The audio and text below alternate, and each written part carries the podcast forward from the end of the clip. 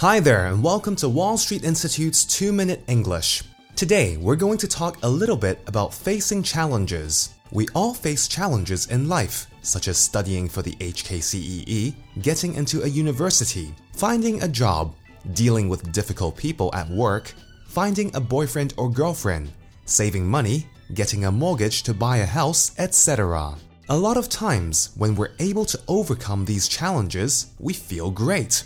It boosts our confidence and helps us to face other challenges that may come along. However, what happens when you're not able to overcome these challenges? For example, what happens if you failed an important test, did very badly at a job interview, got scolded by your boss? What do you do to deal with these problems?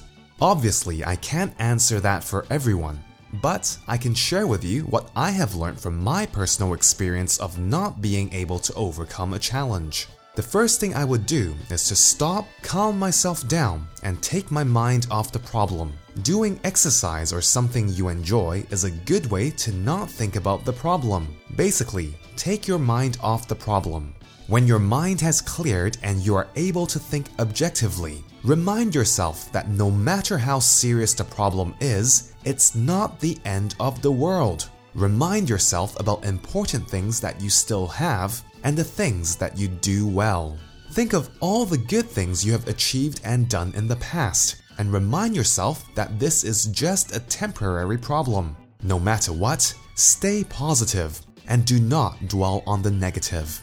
Once you have done that, think of what you can learn from the problem. How could you apply that to your life so that next time when you encounter the same thing, you would know how to deal with it? Tell yourself that you will be able to do better next time and that you have what it takes to deal with the problem. Well, that's all for this week's 2 Minute English. Bye bye.